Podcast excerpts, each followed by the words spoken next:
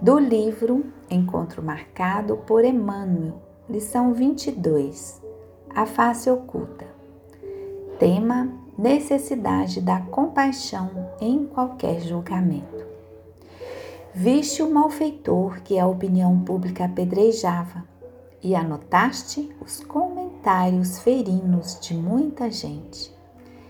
Ele terá sido mostrado nas colunas da imprensa pocelerado e vulgar de que o mundo abomina a presença. Entretanto, alguém lhe estudou a face esquecida de sofredor e observou que ninguém, até hoje, lhe ofertou na existência o um mínimo de ensejo de ser amado, a fim de acordar para o serviço do bem.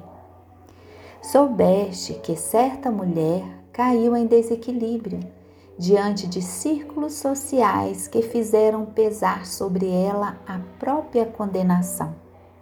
Alguém, todavia, lhe enxergou a face oculta e leu nela, inscrita a fogo de aflição, a história das lutas terríveis que a acusada sustentou com a necessidade, sem que ninguém lhe estendesse mãos amigas nas longas noites de tentação.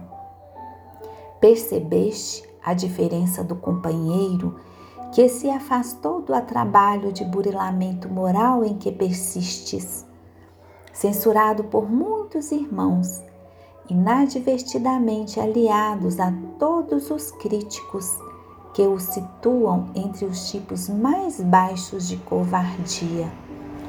Alguém Contudo, analisou-lhe a face ignorada, mil vezes batida pelas pancadas da ingratidão, e verificou que ninguém apareceu nos dias de angústia para lenir-lhe o coração, ilhado no desespero.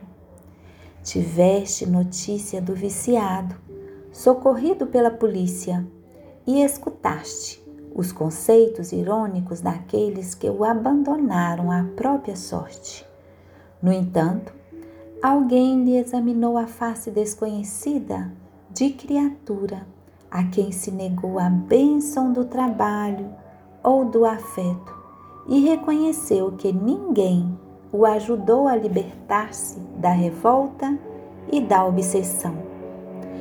Quando estiveres identificando as chagas do próximo, recorda que alguém está marcando as causas que as produziram.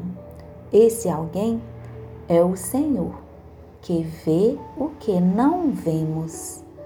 Onde o mal se destaque, faze o bem que puderes. Onde o ódio se agite, menciona o amor.